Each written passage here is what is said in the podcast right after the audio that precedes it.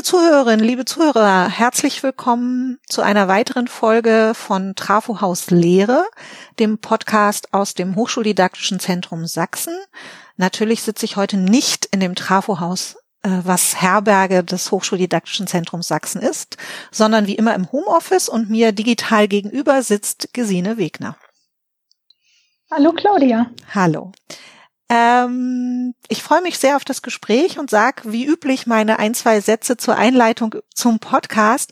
Podcast Trafo aus Lehre ist hauptsächlich gedacht für Lehrende an Hochschulen, die ja sich so ein bisschen nebenbei anhören möchten, was ihre Kolleginnen und Kollegen für tolle Ideen für ihre Lehre haben und äh, im Moment, wir sind immer noch im Frühjahr 2020, mitten in der Corona-Pandemie, ist natürlich ein riesengroßer Schwerpunkt im Digitalen.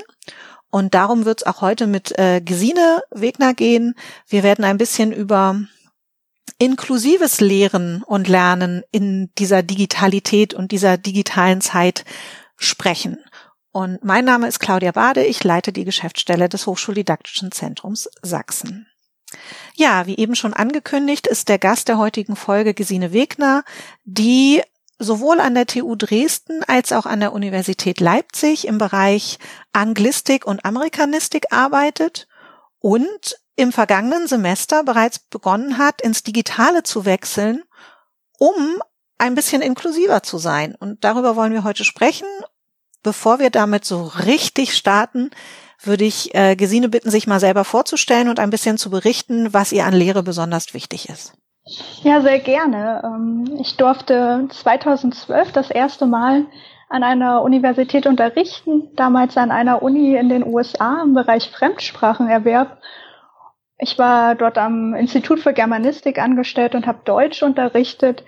Und das hat mir von Anfang an unglaublich viel Freude bereitet. Äh, mir war dann damals auch ziemlich schnell klar, dass ich das unbedingt weiter verfolgen möchte und seit nunmehr sechs Jahren unterrichte ich an der TU Dresden amerikanische Literatur und Kulturwissenschaft und muss auch sagen, so eine wissenschaftliche Mitarbeiterinnenstelle ist ja sehr vielseitig, aber die Lehre macht mir immer mit am, am meisten Spaß und Freude.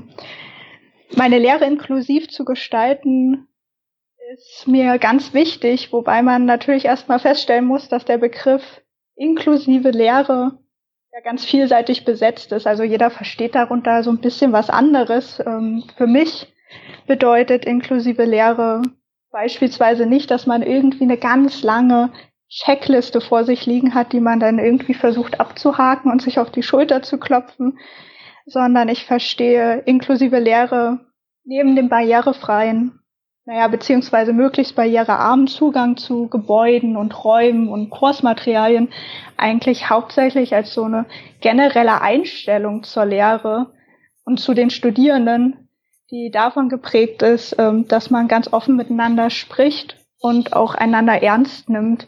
Es gibt eine Behindertenaktivistin in den USA, Mia Mingus, die hat dafür einen ganz tollen Begriff, der heißt Access Intimacy. Und da geht es hauptsächlich um das Gefühl des Willkommenseins. Also wer hat denn das Gefühl, wenn er in der Universität einen Raum betritt, dass er wirklich dazugehört ähm, und dass die Universität der richtige Ort für sie oder ihn ist. Und das versuche ich bei Studierenden herzustellen, dieses Gefühl und ihnen wirklich zu vermitteln, dass ich mich freue, dass ganz unterschiedliche Studierende vor mir sitzen, die auf verschiedene Perspektiven in den Raum einbringen und die aber dann auch natürlich ganz unterschiedliche Bedürfnisse und Bedarfe mitbringen. Okay, jetzt sind wir ja schon mitten im, im Thema. Verständnis. Ja, Entschuldigung. Nein, äh, bitte überhaupt keine Entschuldigung. Das ist ja großartig, wenn äh, eine Gesprächspartnerin so direkt einsteigt. Aber ähm, genau da würde ich jetzt gern noch ein bisschen, äh, bisschen weiter plaudern und ein bisschen genauer in das Thema einsteigen. Äh, wie machst du das denn, dass du die äh, den, den Studierenden den Eindruck vermittelst, dass sie alle willkommen sind? Ja, eigentlich durch so ganz kleine Dinge, gar nicht so aufwendiges. Äh, beispielsweise habe ich, also ich unterrichte auf Englisch, deswegen nenne ich das immer Access Statement, was in meinem Syllabus, also in meinem Kursplan mit ähm, eingefügt wird. Da mache ich schon in der ersten Sitzung klar, dass halt verschiedene Menschen im Raum sind und dass sie mir gerne mitteilen können, was sie brauchen, damit sie besser lernen können. Und das ganz unabhängig davon, ob man jetzt einen Nachteilsausgleich oder einen medizinischen Befund irgendwie hat, sondern generell was braucht es, damit die Studierenden am besten lernen können. Das wäre so ein Beispiel. Und jetzt hast du gerade schon zwei Beispiele ja eher so aus einem, also den medizinischen Kontext oder Nachteilsausgleich genannt. Hast du andere Beispiele, die du nennen könntest, was da so gekommen ist von Studierendenseite, was, was sie dir mitteilen wollten? Ja, unter anderem, also neben chronisch erkrankten und behinderten Studierenden auch Studierenden, die ähm, zu Hause ein Kind schon haben, was sie betreuen nebenbei oder äh, die erwerbstätig sind, auch teilweise über 20 Stunden an der Woche arbeiten und für die beispielsweise es nicht so einfach ist, jede Woche an einer Vielzahl von Präsenzveranstaltungen teilzunehmen. Daher auch dann dieser Entschluss, in die Online-Lehre letztes Semester zu wechseln. Wie hast du das jetzt zu Beginn dieses Semesters gemacht, diese, diese Abfrage an die Studierenden? Also über ein, ein Forum in, eine, in einer Lernplattform oder wie muss man sich das vorstellen? Dann teilt man das ja auch gleich mit allen anderen, wenn man das zum Beispiel über so ein Forum machen würde. Genau, also es ist wieder in meinem ganz normalen Kursplan als Punkt mit aufgeführt worden. Im Forum durften sie sich bei mir alle vorstellen äh, mussten natürlich so etwas nicht sagen. Einige haben das aber tatsächlich dort auch ähm, ganz offen geteilt. Darüber hinaus gibt es immer die Möglichkeit, mir persönlich zu schreiben per E-Mail. Ich habe aber auch jetzt gerade erst diese Woche eine anonyme Umfrage nochmal erstellt, also einen Fragebogen, den man online ausfüllen konnte, wo ich unter anderem auch nochmal solche Dinge abgefragt habe, aber auch den Zugang zum Internet zum Beispiel nochmal abgefragt habe, weil ich mir nicht sicher war, ob alle Studierenden wirklich alle Formate, die es so gibt und Tools auch nutzen können. Das heißt, im schlimmsten Fall antwortet jetzt jemand nicht, weil er kein Internet hat und die Frage zum Zugang des Internets eigentlich gar nicht beantworten kann, weil es nur digital ist. Das ist so das Worst Case, das ich natürlich auch nicht vermeiden kann. Also das weiß ich tatsächlich nicht, ob jemand gar, gar, gar keinen Zugang überhaupt erstmal zum Kurs hatte. Ja. Aber ich hatte unter anderem gehört, dass auch einige Studierende halt außerhalb der, der eigenen Wohnung keinen Zugang haben, sondern immer draußen irgendwelche Hotspots suchen oder sich mit anderen irgendwie äh, Computer oder auch Internetanschluss teilen. Und sowas wollte ich schon gern wissen, weil das ja besonders für die synchrone Lehre, also für Videokonferenzen, dann durchaus auch ein Hindernis darstellen kann. Ja, absolut. Und klasse, wenn Lehrende das zu Beginn des Semesters jetzt auch machen. Der, das Worst Case ist ja eigentlich, wenn man erst irgendwann im Juli feststellt, dass gewisse Studierende gerne an der Veranstaltung teilgenommen haben, das aber gar nicht konnten. Also deswegen, das ist, glaube ich, der, der aller, aller schlimmste Fall. Mit was hast, arbeitest du, dass du sicherstellen kannst, dass das eine anonyme Umfrage ist? Das ist bei uns ganz schön geregelt. Wir haben ja die Plattform Opal. Ich weiß nicht, ob das allen Zuschauern oder Zuhörenden, besser gesagt, äh, etwas sagt. Das ist also sowas wie in Leipzig Moodle. Auf der kann man verschiedene Elemente ähm, einbauen und unter anderem gibt es dort auch Fragebögen, die man selbst erstellen kann über so ein Programm, das nennt sich Onyx und die kann man dann direkt auf Opal mit einstellen und es ist wirklich einfach. Also ich bin ähm, gar nicht, ich habe nicht so eine große Affinität zur digitalen Lehre sonst gehabt, aber ich bin doch begeistert, wie einfach das geht. War da schon letztes Semester sehr positiv überrascht. Und das war gerade noch mal der versteckte Hinweis auf eine der letzten Podcast-Folgen zum Thema Datenschutz, weil mit Sicherheit die Datenrechtlerin, mit der ich da gesprochen habe, ganz begeistert von der Antwort gerade gewesen wäre, dass man eben die Plattform nutzt, die die Hochschulen zur Verfügung stellen, wo man dann sicherstellen kann, dass die Daten auch auf Servern der Hochschule gesammelt werden und nicht irgendwo im, im Orbit sozusagen verschwinden. Also deswegen sei mir der kleine Hinweis auf eine der vergangenen Folgen noch mal kurz gestattet. Wie machst denn du dann weiter, wenn du jetzt sagst, du hast gerade so Beispiele genannt aus der Anfangssituation, wie du da dich bemühst, inklusiv zu sein? Wie geht's denn dann weiter? Ja, was du eben gesagt hast, ähm, betrifft nicht nur Datenschutz, sondern ich glaube, hat auch was mit Inklusion zu tun, nämlich eine Plattform zu nutzen und nicht 500 verschiedene Angebote, die zwar sehr verlockend sind, aber für die Studierenden dann auch bedeuten, dass man sich in alles neu einarbeiten muss. Ähm, das finde ich wichtig. Deswegen versuche ich auch wirklich alles auf Opal zu erledigen und dort bereitzustellen. Ansonsten, was ich ja eben schon ein bisschen angedeutet hatte, ist mir die asynchrone Lehre sehr wichtig.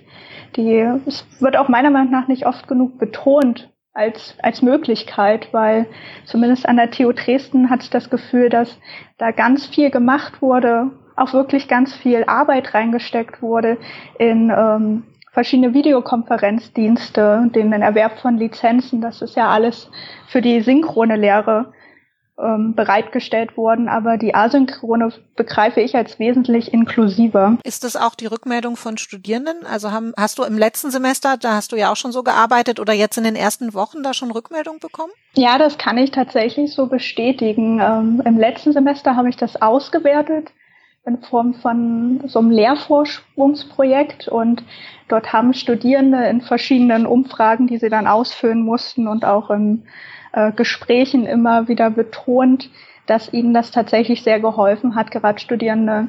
Äh, ich hatte Studierende mit Kindern, aber auch chronisch erkrankte Studierende, die gesagt haben, das hat ihnen sehr weitergeholfen, dass das asynchron stattfand und sie nicht immer zu einer bestimmten Zeit in der Woche äh, präsent sein mussten.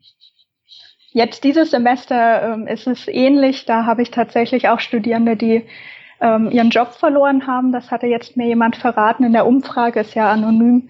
Und äh, die Person hatte schon gesagt, bitte, bitte nicht auf synchrone Lehre wechseln. Ich muss jetzt erstmal gucken, dass ich irgendwie mein Geld verdiene und weiß noch gar nicht, zu welchen Zeiten ich überhaupt ähm, mich an den Rechner setzen kann.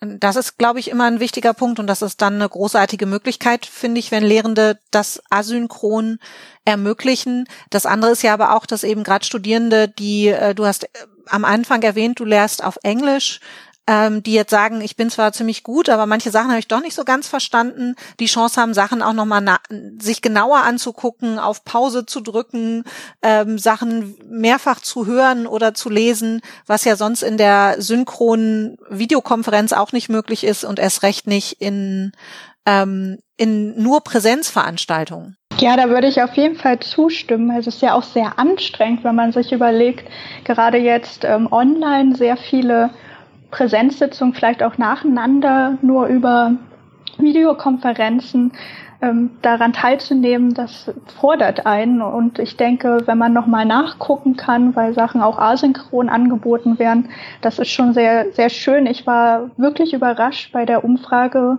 wurde bisher von niemandem angekreuzt, dass sie gerne in die synchrone Lehre wechseln möchten. Okay. Ja. Also null Prozent steht da bei äh, synchrone Lehre. Ich will die synchrone Lehre aber jetzt auch überhaupt nicht verteufeln. Ich glaube, es geht hauptsächlich um einen guten Mix insgesamt, ähm, so dass für alle auch was dabei ist. Hm, ja, und wahrscheinlich wie immer unter dem Credo äh, all das tun, damit äh, die Chancen des Lernens erhöht werden. Ne? Und wenn dann mal für das äh, Lernen es wichtig ist, synchron zu arbeiten, punktuell ist das, denke ich, auch gut und wichtig. Aber wichtig ist immer wieder, dass man dieses Ziel nicht aus den Augen verliert, dass gut gelernt werden kann. Ja, und auch ganz unterschiedlich gelernt wird. Also ja. das ist auch was Interessantes, weil ich finde, wir haben uns noch gar nicht so viel, wir hatten ja auch kaum die Zeit, uns damit zu beschäftigen, was es bedeutet, jetzt digital zu lernen, ähm, weil dann sich teilweise auch die Lernziele meiner Meinung nach so ein bisschen ändern müssen und auch die Methoden, mit denen man äh, dort agiert. Ich setze jetzt viel mehr auf äh, schriftlichen, schriftliche Kompetenzen, die ich versuche zu stärken in meinen Studierenden, als ich das sonst tun kann oder tue, weil wir ja diesen mündlichen Austausch nun durch die asynchrone Lehre per Forum und ähnlichem gar nicht so stark haben. Ist das was, was du vermisst? Jetzt so aus den ersten Wochen? Gibt es schon Sachen, wo du sagst, hm, das fehlt mir, da freue ich mich, wenn wir wieder in so einer Präsenzlehre sind oder in so Blended-Formaten, also wenn du das aufnimmst, was du im letzten Semester begonnen hast? Ja, ich fand das schon schön, dass ich letztes Semester, das war tatsächlich so ein ähm, Blended Learning Format, wo es dann noch eine Wochenendsitzung gab. Und ich finde es schon schön, meine Studierenden nochmal auch zu sehen, weil man natürlich ein anderes Gefühl bekommt für die Studierenden. Das fehlt mir manchmal so ein bisschen dieses, ich kann es wirklich nur als Gefühl beschreiben, was man für, für Menschen hat, wenn man mit ihnen tatsächlich in ähm, einem Raum sitzt und mit ihnen interagiert. Da hatte ich jetzt auch die ersten Wochen Probleme einzuschätzen, wie meine Studierenden mit allem klarkommen.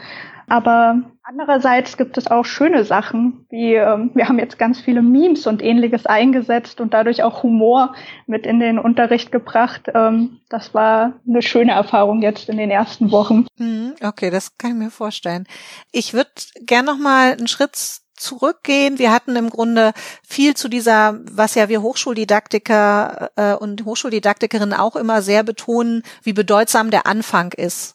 Und du hast das so schön deutlich gemacht, was du da ganz praktisch machst, damit die Studierenden sich willkommen fühlen. Dann hast du gesagt, gut ist mit einer Plattform zu arbeiten und nicht, ähm, ja, das ist ja im Grunde äquivalent zum Methodenfeuerwerk zünden, auch so ein Technikfeuerwerk zünden von, ähm, jetzt machen wir mal was auf der Plattform und dann machen wir mal was hier und immer ist es was anderes ist und dass das unheimlich hilft für eine gute, möglichst allen Studierenden gerecht werdende Lehre. Gibt es noch andere Aspekte, die dir ganz wichtig sind? Beziehungsweise, äh, als wir ein Vorgespräch hatten, hast du auch berichtet, wie sehr dich manche ja Ansätze beeinflusst haben oder auch beeindruckt haben von den behinderten Aktivistinnen und Aktivisten aus den USA kommen. Gibt es da noch irgendwas, wo du sagst, das ist eigentlich ja für viele vielleicht selbstverständlich, aber etwas, was man nochmal unbedingt erwähnen sollte? Ja, ganz unbedingt. Also was mir wichtig ist, weil es auch behinderte Aktivistinnen gerade in den USA immer wieder jetzt betonen, ist, dass wir nach dieser ganzen Corona-Krise nicht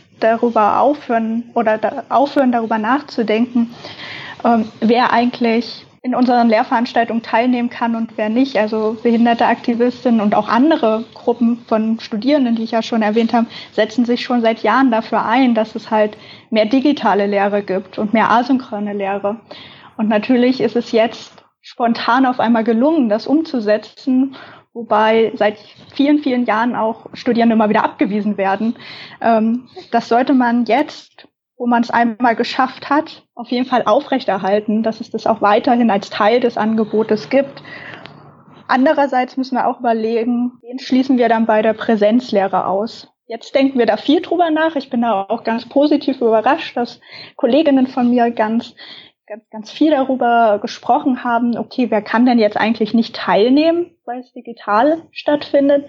Und das würde ich mir total wünschen, dass dieser Gedanke und diese Reflexion dann auch stattfindet, wenn wir wieder in den Unigebäuden unterrichten. Hm. Und gibt es noch ganz praktische Tools, wo du sagst, die sind dir eigentlich, also sind für dich in der Zwischenzeit vielleicht selbstverständlich, aber das sind Sachen, die du Kolleginnen oder Kollegen empfehlen würdest, wenn die jetzt nochmal dieses Augenmerk legen möchten auf diversitäts- und heterogenitätsgerechtes Lehren?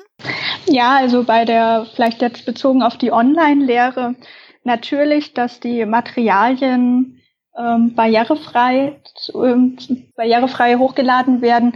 Da gibt's auch super Übersichten. Ich weiß nicht, ob das jede Universität hat, aber die TU Dresden hat da gerade erst von der AG Studium und Behinderung so eine schöne äh, Liste rumgeschickt, wo nochmal einige Sachen erklärt werden, zum Beispiel zur barrierefreien PDF, aber auch zu welche Elemente, wie zum Beispiel Forum, kann man dann besonders gut nutzen. Also sowas würde ich empfehlen, sich doch mal anzuschauen, auch wenn es, wie ich ja am Anfang erwähnte, nicht nur um so eine Checklisten geht, sondern auch darüber hinaus. Ähm, genau im Präsenzunterricht wäre sonst für mich noch ganz wichtig, dass sich Studierende vielleicht auch im Raum bewegen können, dass sie essen dürfen. Ich hatte eine Studentin mit Diabetes, die mir dann gedankt hat, dass sie bei mir trinken und essen darf. Das ist eigentlich ja dann ganz absurd, wenn man das hört, aber äh, das scheinen so Dinge zu sein, die, die sich Studierende teilweise nicht trauen oder die teilweise tatsächlich in anderen Veranstaltungen nicht gestattet sind. Ähm, habe auch Studierende, die bei mir im Unterricht zwischendurch nähen oder ähnliche Dinge tun, weil sie sich dann besser konzentrieren können. Also so ganz kleine Veränderungen, die viel bewirken können und die eigentlich immer aus dem Gespräch mit den Studierenden ähm, entstehen. Deswegen ist mir das auch so wichtig. Ich hatte mal einen Studierenden, der hat in meiner Veranstaltung ganz hochkomplizierte Origami-Figuren gemacht, mhm. weil das ihm total geholfen hat, sich zu fokussieren und zu konzentrieren. Der war super präsent dabei. Und äh, am Ende lagen immer so 10 bis 15 wirklich hochkomplexe Origami Dinger da und die anderen Studierenden haben sich immer zum Schluss sind die bei ihm vorbeigegangen und durften sich was mitnehmen. Und das hatte so eine ganz besondere Atmosphäre dann auch und das hat das Seminar unheimlich reich gemacht, das auch zuzulassen und dass das eben dazugehörte. Das ist total großartig. Ja, bei mir entstehen da ja auch Missverständnisse. Hatte ich das bei einer Studentin, hat immer auf ihrem Handy, also auf dem Smartphone, so rumgetippt und kam dann aber glücklicherweise zu mir und sagte, das ist nicht, weil ich nicht zuhöre, ich muss immer irgendwas mit meinen Fingern machen, damit ich mich besser konzentrieren kann. Ich kann nicht so gut so still da sitzen. Also da kann, können auch wirklich Missverständnisse entstehen, dass man denkt, Mensch, die hört ja gar nicht richtig zu, die ist ja unkonzentriert, was macht die mit dem Handy? Und dabei ging es nur um sowas ganz ganz einfaches wie, okay, ich muss meine Finger in Bewegung halten. Und die hat dann halt danach angefangen zu stricken bei mir okay. im Kurs. Ja er spricht ja auch wieder ganz viel, wenn man es jetzt abstrahieren möchte, dafür, dass man allen Lehrenden nur immer wieder nahelegen kann, redet mit euren Studierenden, was ja viele machen, aber trotzdem ist das ja eigentlich das Votum, was dahinter steht. Ne? Anstatt jetzt davon auszugehen, dass die dort irgendwo Freunden SMS schreibt oder was auch immer, einfach mal mit den Leuten reden und dann können sich solche Missverständnisse auch aufklären oder eben gar nicht erst entstehen. Ja, genau. Und im Endeffekt geht es ja darum, dass die Studierenden was lernen. Ich weiß, wir verbringen immer viel Zeit damit, uns auch Dinge zu überlegen und dann, dann ist man da manchmal auch ein bisschen festgefahren und möchte das gern so machen, wie man denkt, dass es nun am besten ist. Aber man selber weiß ja die Dinge und hat die Kompetenzen und deswegen finde ich es ganz wichtig zu überlegen oder auch zu fragen, wie die Studierenden denn am besten lernen und das vielleicht dann sogar gemeinsam entwickeln, was dann aus den Antworten entwickelt werden kann. Ich habe noch zwei Fragen, die mir ein bisschen, ja, die mir ganz wichtig sind und die ich gerne noch stellen möchte. Das eine ist, ähm, ob du irgendwas mit uns teilen kannst, wo du auch sagst, da bin ich übers Ziel hinausgeschossen oder da hatte ich eine total super Idee in der Theorie, was ich da inklusiv oder ähm, nicht ausschließend machen kann, war aber am Ende total an den Studierenden vorbei, also ob es sowas auch schon mal gegeben hat. Und dann hattest du schon angesprochen bei einer der äh, Themen, die wir gerade diskutiert haben, dass du das ganze letzte Semester auch ein bisschen beforscht hast, also im, im Sinne von Scholarship of Teaching and Learning, also das Beforschen der eigenen Lehre. Ob du dazu noch zwei, drei Sätze sagen könntest. Ich glaube, ich fange mal mit dem, mit der letzten Frage an, mit dem Scholarship of Teaching. Ich weiß gar nicht, ob das allen ein Begriff ist. Ähm, das wird gefördert halt ja von euch, vom ADS, äh, beziehungsweise vom Projekt äh, LIT, also Lehre im Transfer. Da war ich äh, letztes Jahr in so einer ganz tollen Lit School in Meißen, wo wir gelernt haben, mit den Methoden, die unser eigenes Fach uns zur Verfügung stellt, unsere eigene Lehre zu erforschen. Ähm, das fand ich sehr spannend, weil ich unter anderem halt äh, mich auch mit äh, Darstellungen von Behinderung in der Kultur auseinandersetze, in der amerikanischen und dann mein ganzes Wissen, was ich dort gesammelt habe, so ein bisschen auf die inklusive Lehre und die Erforschung der inklusiven Lehre transferieren konnte.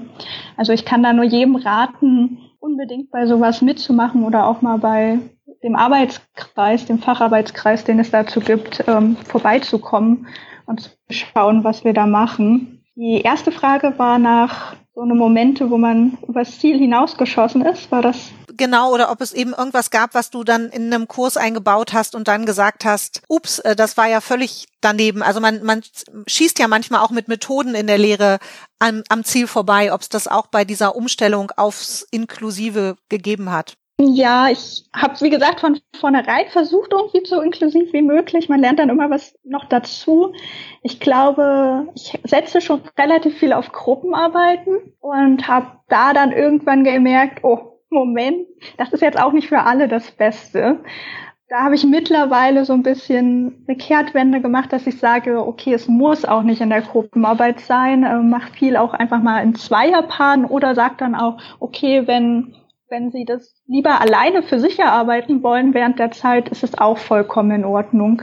Also ich glaube, dort auch nicht nur auf eins zu setzen, von dem man begeistert ist, wie ich von der Gruppenarbeit, sondern ähm, da dann nochmal zu überlegen, wie könnte man das auch unterschiedlich für verschiedene gestalten. Ähm, das war so ein, so ein Erlebnis für mich, wo ich was gelernt habe. Vielen herzlichen Dank. Und jetzt sind wir schon wieder, obwohl ich noch ganz, ganz viele Fragen in meinem Kopf habe, die ich stellen möchte und die ich gerne diskutieren würde. Aber vielleicht haben wir da irgendwann noch mal die Chance zu, das zu vertiefen, weil ich finde, es ist ein unheimlich reiches Thema, was für Lehre an sich, also was Lehre insgesamt einfach besser macht, wenn man sich über die Idee der Fra oder über die Frage nachdenkt, wo schließe ich aus, wie kann ich inklusiver sein, das ist am Ende immer ein Reichtum und ein Gewinn für alle Beteiligten, wenn man diesen Gedanken weiterdenkt, zu Ende denkt und darauf seine Lehre aufbaut. Und äh, ich hoffe einfach, dass wir irgendwann noch die Chance haben, da noch weiter dran zu denken und zu arbeiten. Vielleicht ja auch, wenn wir in einem der nächsten Semester sehen, wie viel von diesen guten inklusiven Gedanken aus dem Sommer 2020 dann in andere Formate der Lehre oder alltäglichere, bekanntere Formate der Lehre Einzug gehalten haben. Zum Abschluss würde ich von dir, Gesine, gerne noch wissen, ob du irgendeine Erkenntnis aus dieser Woche und der Lehre in dieser, in den letzten Tagen hast, wo du sagst, das war ein totales Wow-Erlebnis oder auch ein Erlebnis, wo du sagst, das war eher so für die digitale Mülltonne. Ja, also beides, obwohl ich jetzt nicht sagen würde, digitale Mülltonne. Ich hoffe, man lernt dann immer doch noch was daraus und dann war es nicht ganz für die Mülltonne. Also ich war wirklich letzte Woche super enttäuscht, weil ich habe ein Forum angelegt mit vielen Unterpunkten und das wurde dann überhaupt nicht gut genutzt. Das war so ein Frustrationserlebnis, wo man sich dachte, oh boah, jetzt hat man sich so viel Mühe gegeben und das hat gar keiner richtig verwendet, um dann auch die Fragen zu beantworten, die ich gestellt hatte. Und das Wow-Erlebnis kam dann gleich dazu. Und zwar in dieser Woche, weil ich halt diese Umfrage gestartet habe und unter anderem aber auch nochmal dann zum Forum und zur Nutzung des Forums in der vergangenen Woche nachgehakt habe und gemerkt habe, Mensch, die fanden das total toll, was ich ihnen zur Verfügung gestellt habe, auch an anderen Materialien und haben das Forum einfach in der letzten Woche gar nicht gebraucht, weil ihnen die anderen ähm, Materialien oder auch andere Wege der Kommunikation ausgereicht haben. Das heißt, ich hatte da jetzt ein ganz, ganz positives Feedback von den Studierenden und würde auch sagen, immer Feedback einholen. Dann gibt's mehr Bauerlebnisse und weniger Mülltonnenerlebnisse. Was für ein schönes Schlusswort. Vielen, vielen herzlichen Dank, dass du dir die Zeit genommen hast, heute mit uns über die inklusive und hoffentlich nicht ausschließende oder nur ganz wenig ausschließende Lehre im digitalen Raum zu reden. Diese Folge und all die anderen Folgen des Podcastes findet man im Internet, am besten über die Webseite des Hochschuldidaktischen Zentrums Sachsen, falls Sie sie irgendjemandem empfehlen möchten. Und falls Sie Anregungen haben, Tipps oder Themen oder auch Gäste, die Sie vorschlagen möchten, mit denen wir mal reden sollten, über Lehre im digitalen Raum, aber Hochschullehre auch im Allgemeinen, dann schicken Sie uns gerne eine E-Mail an trafohauslehre.hd-sachsen.de. Vielen Dank fürs Zuhören und bis ganz bald. Tschüss.